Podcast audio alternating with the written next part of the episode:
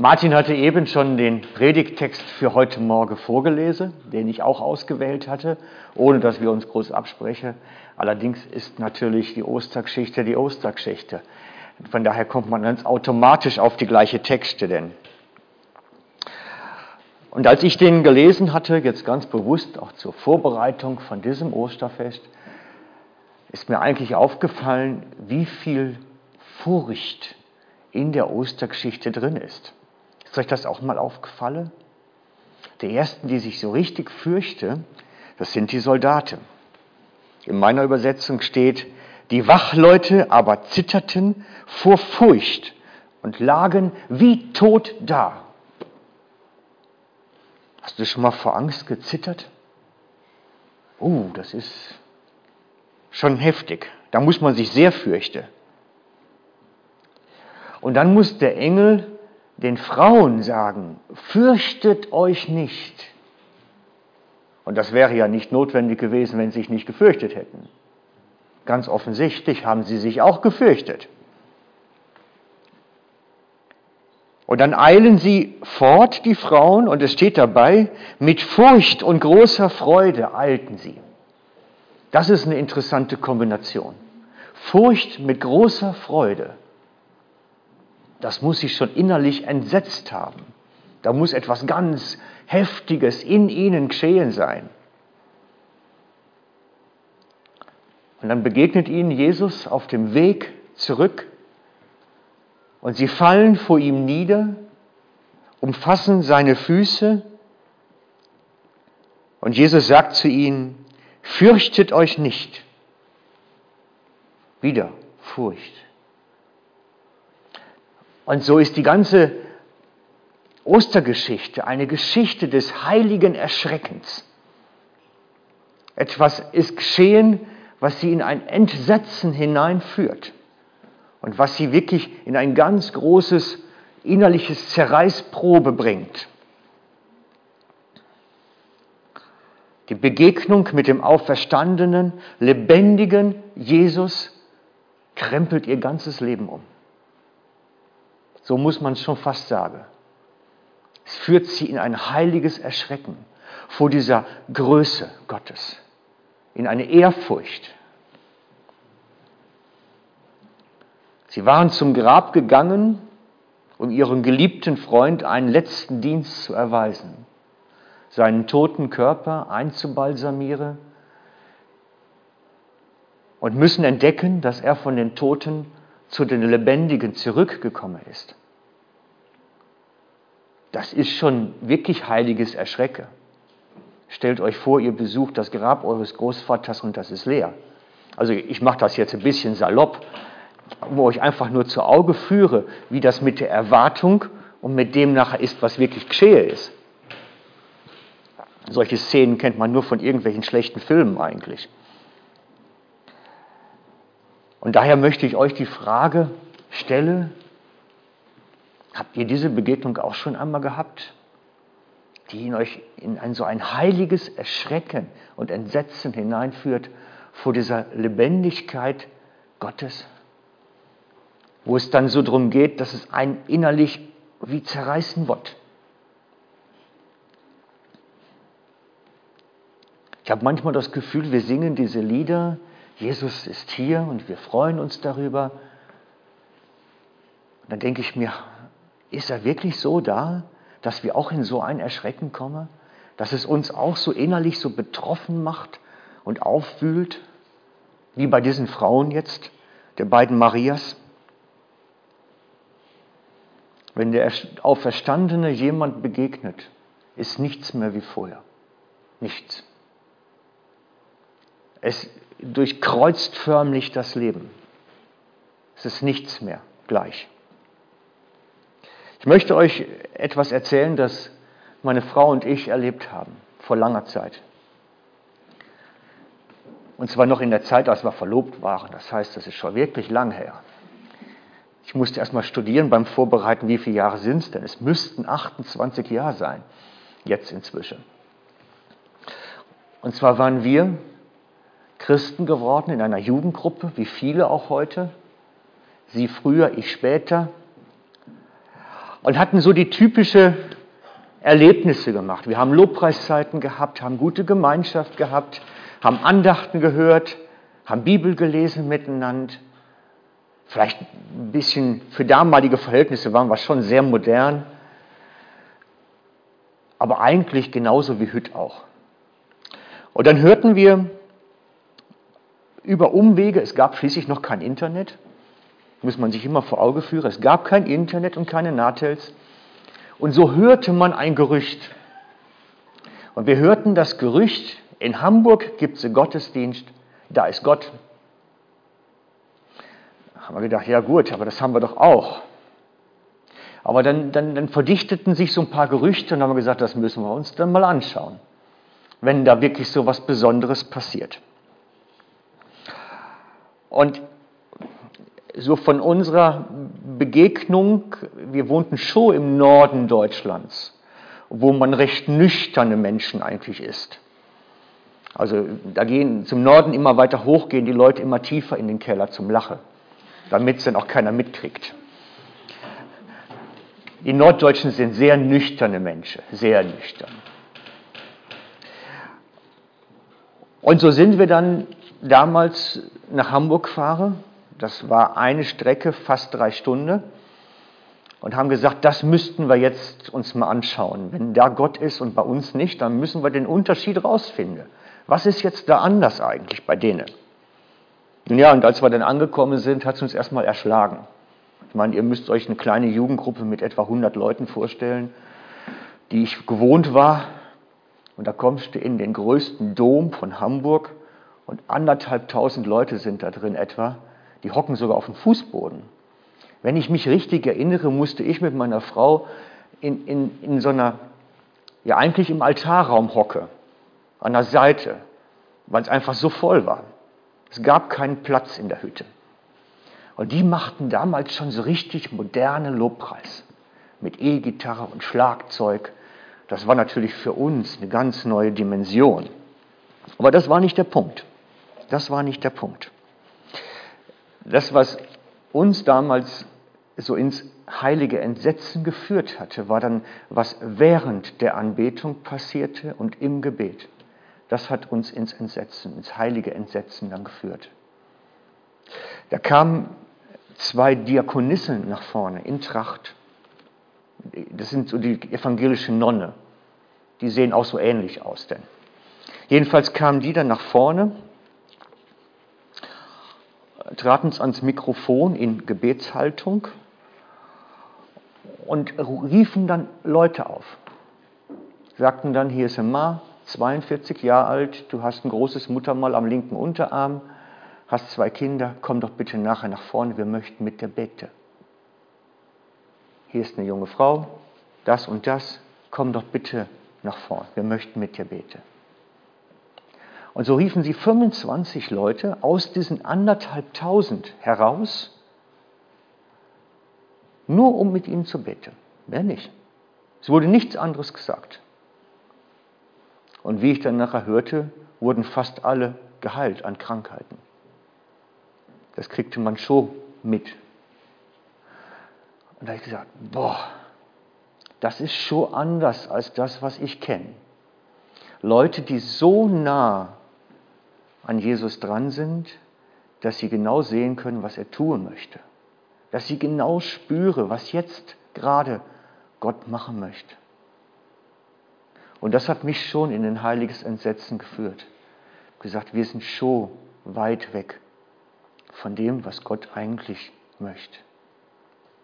Nun, wir sind wieder nach Haus gefahren später und haben dann unsere Jugendgruppe weitergemacht, weil wir wussten ja auch nicht, was macht man jetzt damit? Was macht man mit solch einem Erlebnis? Ich muss gestehen, mir hat es die Sichtweise von meinem Glauben verändert, sehr verändert. Von dem, wo ich immer nur hörte von Gott, hatte ich erlebt, was es bedeutet, dem Lebendigen zu begegnen, was das wirklich macht und welche Kraft da drin ist. Ich weiß seitdem, was es heißt, was Paulus im 1. Korinther 4 schreibt. Und ich lese euch das mal vor. 1. Korinther 4, Vers 20 steht es. Da schreibt Paulus, es ist die Situation in Korinth, dass dort Leiter sind, die sich, ähm, die relativ wüst gegen Paulus vorgehen. Und dann schreibt er in Bezug auf diese Leiter, denn ich will einmal sehen, ob diese aufgeblasenen Leute nur Worte machen oder ob auch eine Kraft dahinter steckt. Denn nicht im Worte machen besteht das Reich Gottes, sondern in Kraft. Und das habe ich für mich oft durchgekaut.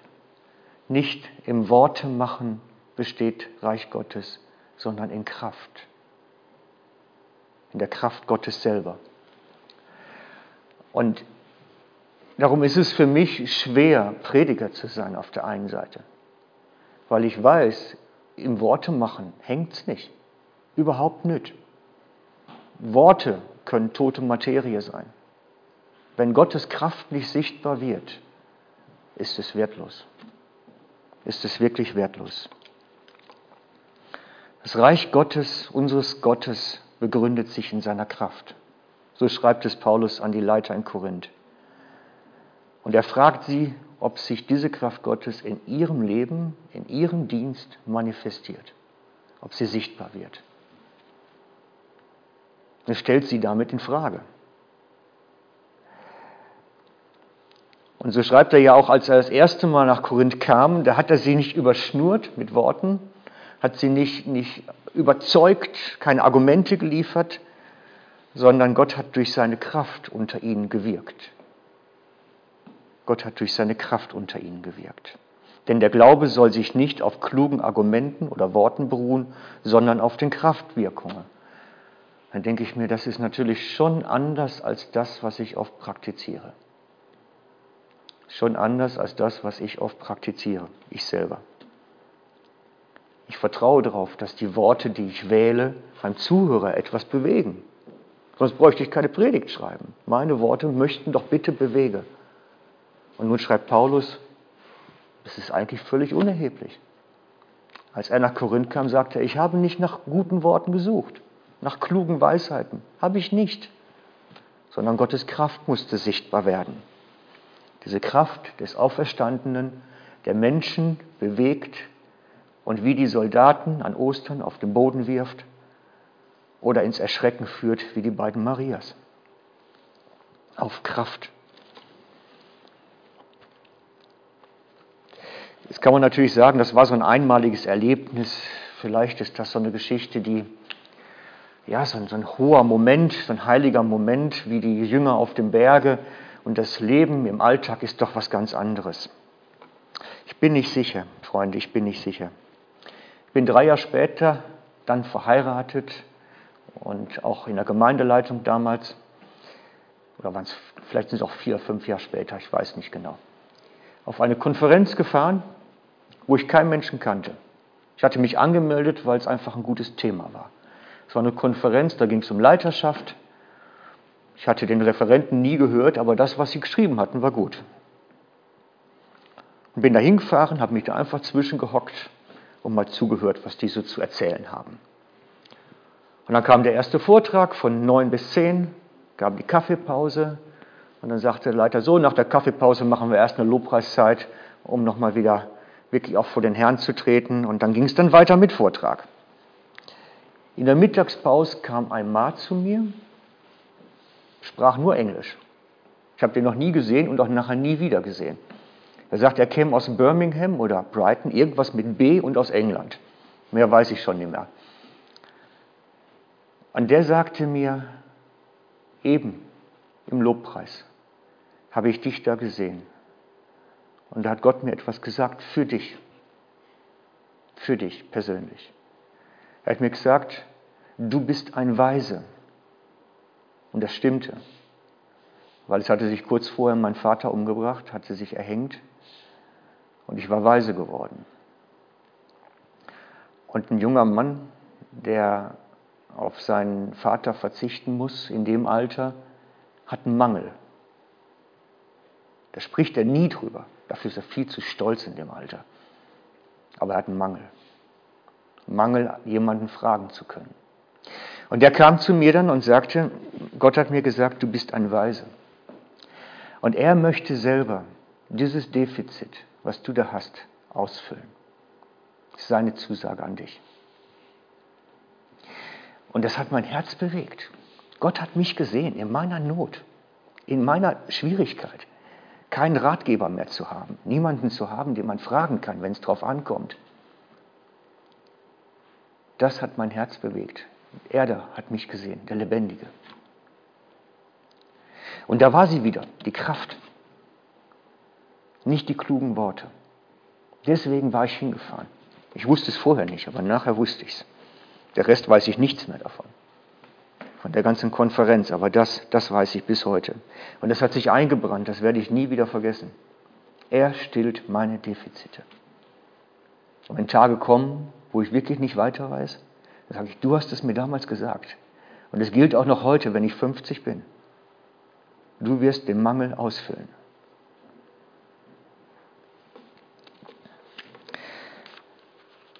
Aber später als Ältester in der Gemeinde und dann noch etwas später als Pfarrer einer Gemeinde hat mich das vor eine Herausforderung gestellt, vor eine riesige Herausforderung. Dass ich weiß, wie Gott eigentlich wirken kann und möchte und es sich in meinem Dienst nicht zeigt. Dass ich predige und so etwas passiert nicht. Es passieren solche Kraftwirkungen solche Wirkungen Gottes unter uns nicht. Und ich muss euch gestehen, das hat mich wirklich verrückt gemacht zum Teil. Dass die Auferstehungskraft nicht sichtbar wurde, wie es eigentlich doch sein sollte. Und die Leute sind gekommen und ich habe viele Zuhörer wegen kluger Worte, aber nicht wegen Kraft. Und ihr könnt mir glauben, das ist quälend für einen Pfarrer, für einen Prediger. Wenn man weiß, wie es sein sollte und es nicht ist. Es hat sich angefühlt, als wäre ich ein Koch und würde jedes Essen versalzen. Und alle sagen, oh, wie toll. Aber ich wusste besser, es ist nicht toll. Es ist einfach grusig. Und wenn mich Gott so angesprochen hätte, wie Paulus damals die Gemeindeleiter, und sie mich gefragt hätte, besteht dein, Wort, dein Dienst aus Worten oder besteht dein Dienst aus der Kraft, hätte ich sagen müssen, aus Worten. Beschämt hätte ich sagen müssen, aus Worten. Da ist keine Kraft. Ja, es werden Menschen angesprochen, es bekehrt sich auch hier und da jemand. Ja, aber das ist nicht das, was Gott tun wird. Glaube ich nicht. Ich habe es anders erlebt. Und ich habe Momente gehabt, da habe ich gedacht, es ist doch vielleicht besser, wieder in Obi zu gehen und Einkaufswagen zusammenzuschieben, als das weiterzumachen. Was macht das für einen Sinn dann? Was macht das für einen Sinn? Und ich möchte euch jetzt nicht damit quälen, wie diese geistliche Reise ausgesehen hat in mir. Es waren schwere Zeiten. Und ich habe wirklich vor Gott gelegen, habe gesagt, zeig mir doch endlich, was mache ich falsch. Ich will es wissen. Was ist falsch? dass das nicht funktioniert, dass das jetzt keinen Raum hat mehr. Es kann doch nicht sein, dass ich das damals erlebe und heute ist es verschwunden. Es muss doch auch heute möglich sein, dass du wirkst unter uns. Und ich habe mich auf eine geistliche Reise gemacht und Gott hat mir nach und nach Dinge gezeigt, wie diese Auferstehungskraft, diese Kraft des Auferstandenen unter uns wieder wirksam werden kann. Und ich merke, es stimmt, es ist wahr. Und ich möchte euch ein bisschen von dem erzählen, was ich entdecken durfte.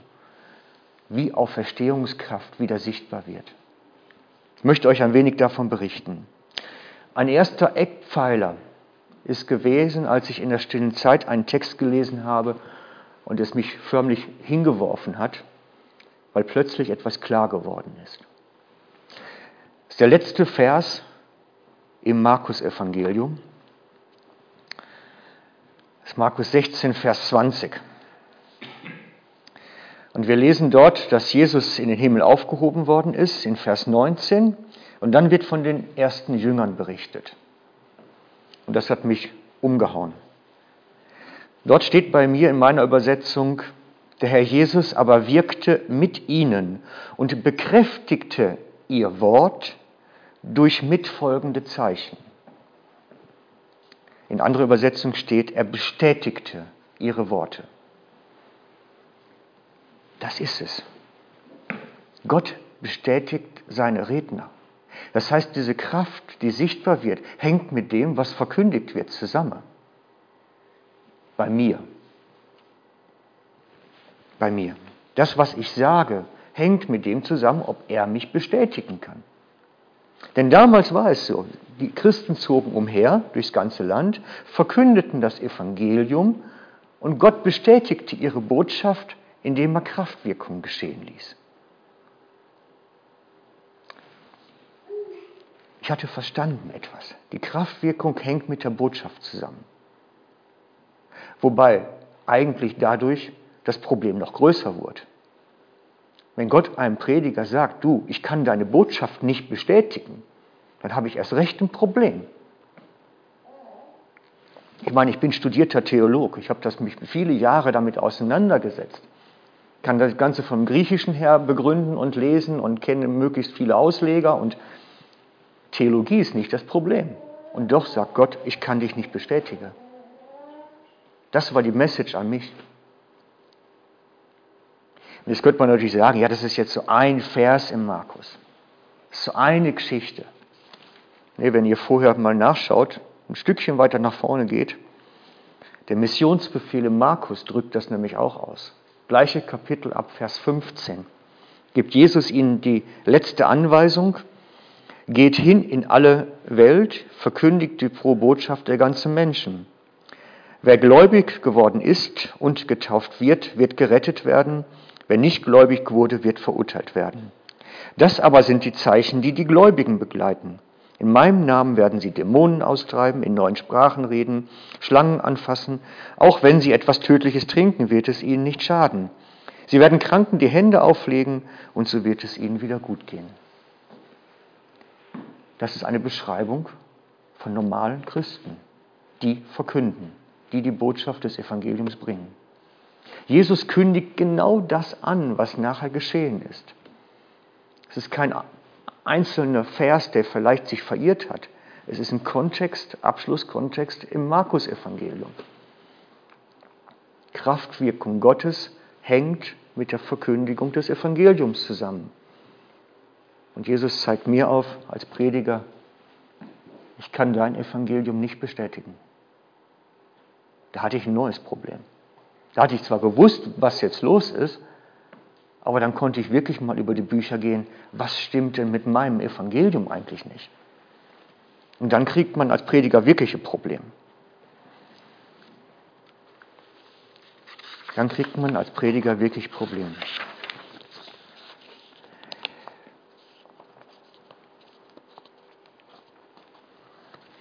Ich habe mich jedenfalls relativ lange relativ schlecht gefühlt, sonntags predigen zu müssen, weil ich bin ja angestellt als Prediger und zu wissen, Gott bestätigt meine Worte sowieso nicht.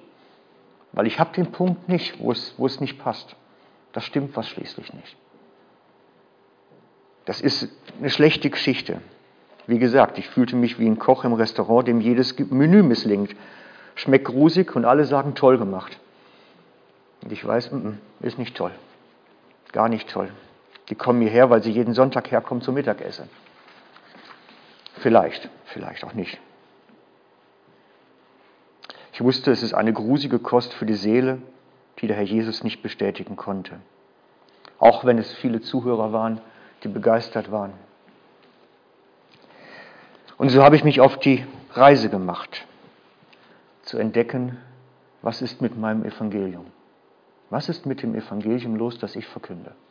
Warum kann Gott dieses Evangelium, was ich verkünde, nicht bestätigen? Und relativ viel ist mir klar geworden, als ich den Galaterbrief dann nochmal durchgekaut habe. Richtig gekaut. Vers für Vers und Abschnitt für Abschnitt und alles im Zusammenhang und nochmal.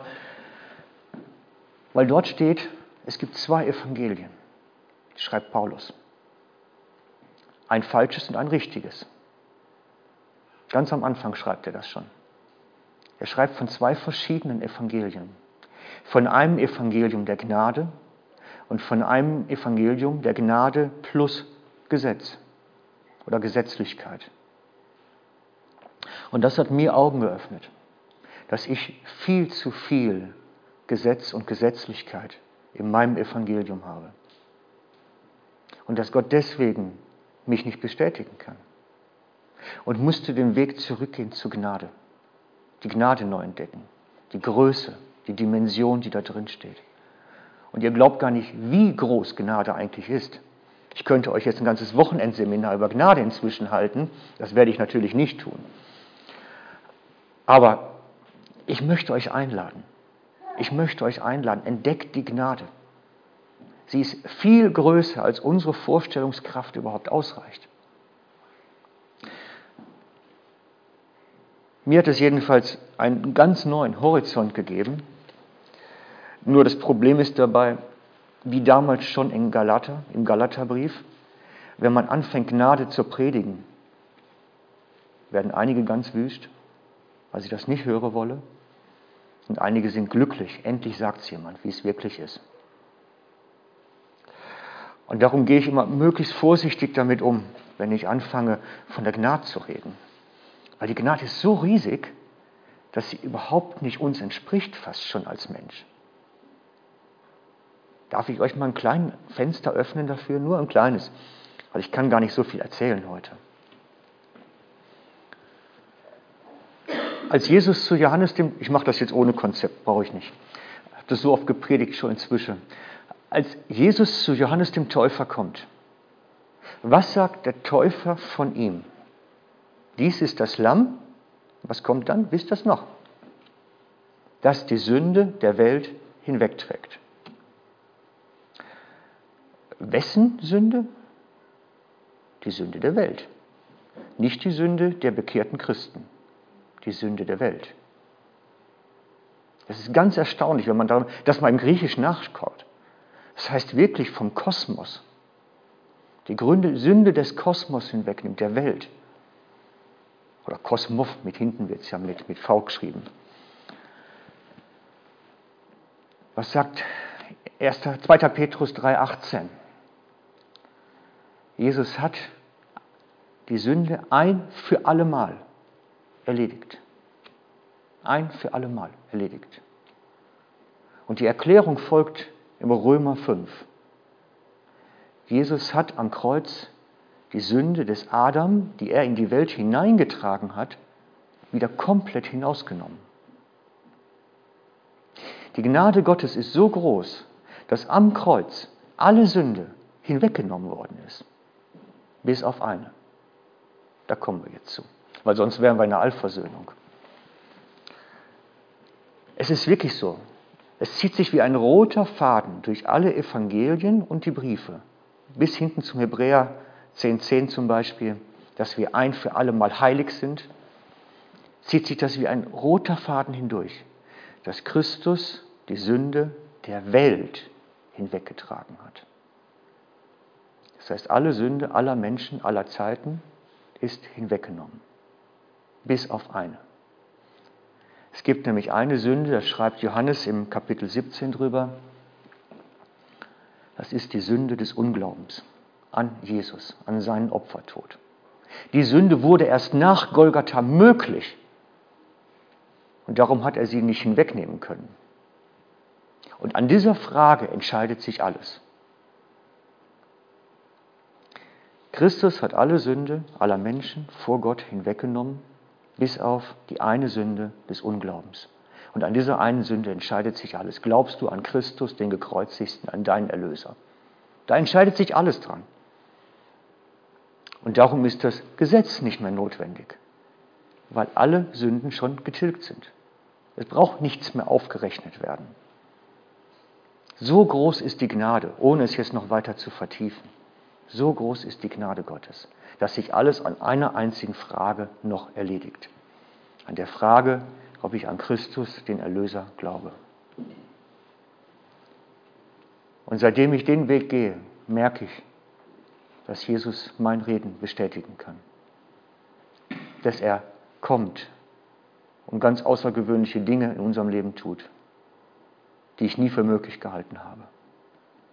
dass er anfängt, das, was ich sage, durch seine Kraftwirkung zu bestätigen. Seitdem ich wirklich anfange, die Gnade groß zu machen und nicht zu durchmischen durch ein bisschen Gesetz und ein bisschen Werkgerechtigkeit und ein bisschen gute Werke, seitdem ist was möglich. Und das ist das Große, was an Ostern geschehen ist. Gnade Gottes wurde praktisch sichtbar. Die Menschen erschrecken drüber. Das ist Evangelium.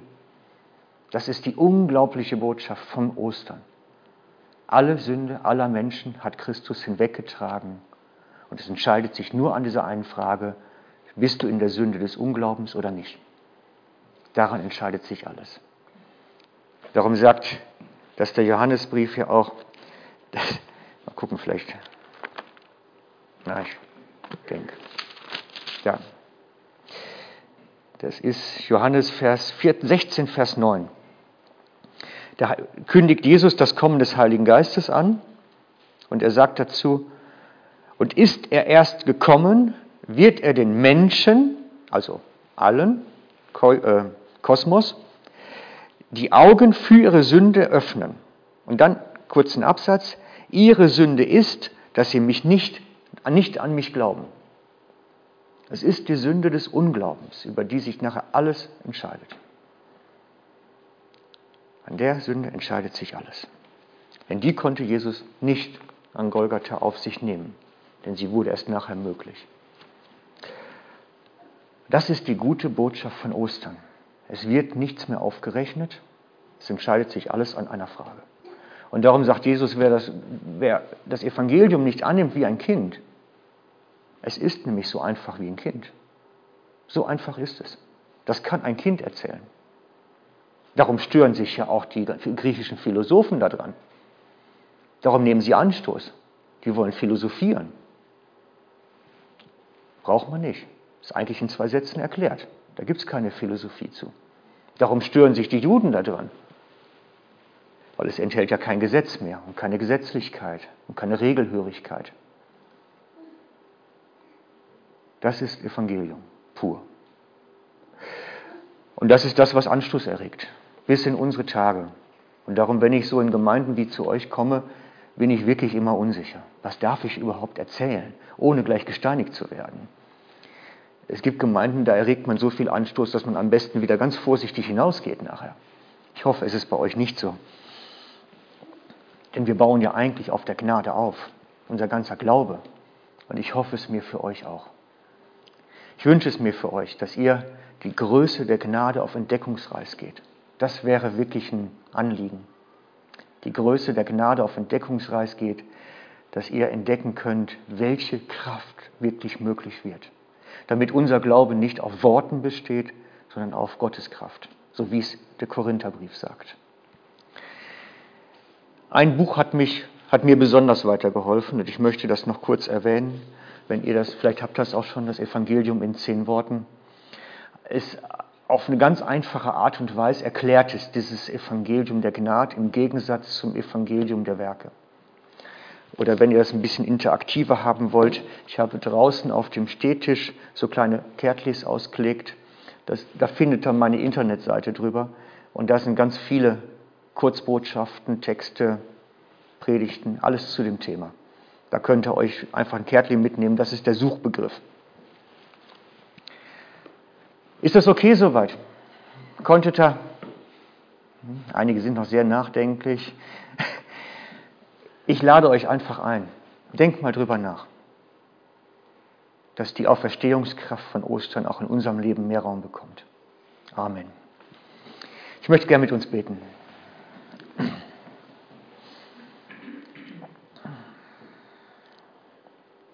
Jesus, und wir danken dir für das, was an Ostern geschehen ist. Danken dir dafür, dass du nicht im Tod geblieben bist, sondern wirklich auferstanden bist, dass die ganze Kraft des Himmels sichtbar geworden ist in deiner Auferstehung und diese Kraft auch unter uns wirken soll. Und wir möchten dich einladen, dass du mehr und mehr in unserem Leben sichtbarer wirst. Nicht in Worten, sondern in Kraft. Dass deine Leitung, deine Fürsorge, deine himmlischen Reichtümer in unserem Leben mehr und mehr Raum bekommen. Denn du bist einer, dem alles gehört und zur Verfügung steht und so auch uns.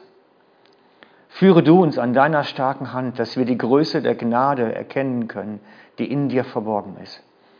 Dass wir hindurchdringen zu dem ganz einfachen Evangelium, das deine Wahrheit beinhaltet.